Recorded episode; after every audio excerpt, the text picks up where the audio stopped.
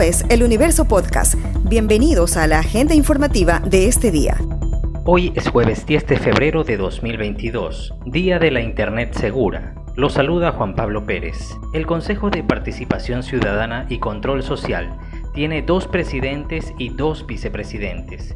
Las disputas internas surgieron por la designación de autoridades de control. Estos conflictos entre sus siete consejeros estallaron cuando Francisco Bravo, Hernán Ulloa, María Fernanda Rivadeneira e Ivette Estupiñán reinstalaron una sesión permanente suspendida desde enero e incluyeron una moción para discutir la remoción de la presidencia a Sofía Almeida, quien no estuvo presente en la reunión. Luego se trató la remoción del vicepresidente David Rosero. Pese a que él se conectó de manera telemática a la sesión, se aprobó su remoción. Luego, Hernán Ulloa fue elegido presidente y María Fernanda Rivadeneira vicepresidenta.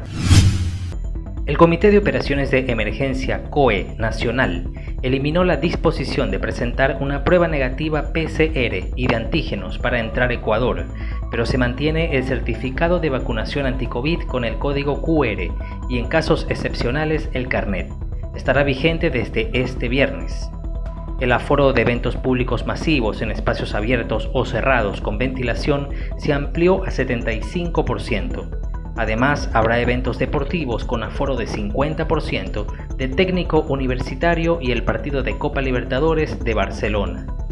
Mientras, la ministra de Salud Pública, Jimena Garzón, anunció que el 15 de febrero empezará la vacunación a niñas y niños de entre 3 y 4 años. Dijo que se analiza bajar el rango de edad en base a evidencia científica. Las muestras de tejido de una persona residente de la vía a la costa, en Guayaquil, son analizadas por el Ministerio de Salud Pública para conocer si es compatible con la enfermedad verruga peruana, producida por la picadura de un mosquito.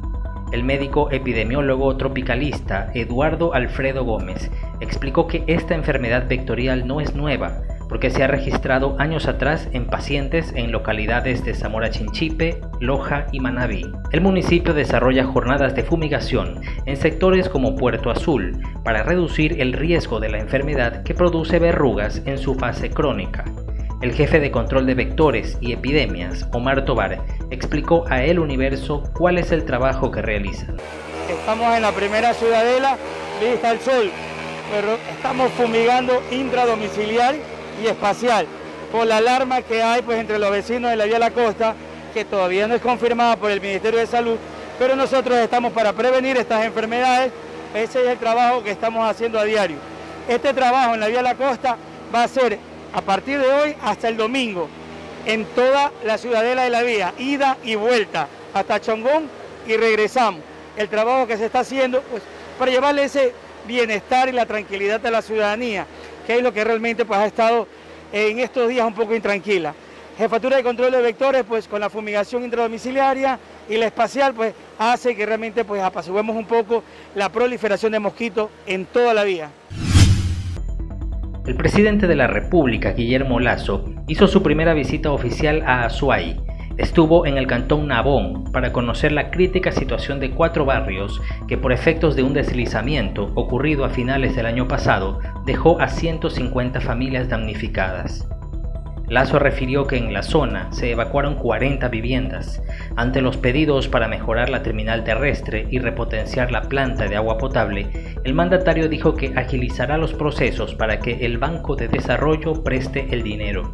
Hemos venido para suscribir un convenio entre el gobierno nacional y la alcaldía de Nabón. El gobierno aporta al cantón Nabón con 7 millones de dólares para llevar a cabo todas las obras que permitan la recuperación de la carretera de la entrada de Nabón. Adicionalmente, nos estamos comprometiendo para que el VEDE atienda de manera urgente y rápida la solicitud de crédito para la repotenciación de la planta de agua potable. El alcalde de Nabón, Patricio Maldonado, contó que la mayoría de los damnificados son adultos mayores pobres que hasta antes de esta desgracia se dedicaban a la agricultura, pero que por el deslizamiento sus propiedades quedaron inutilizables.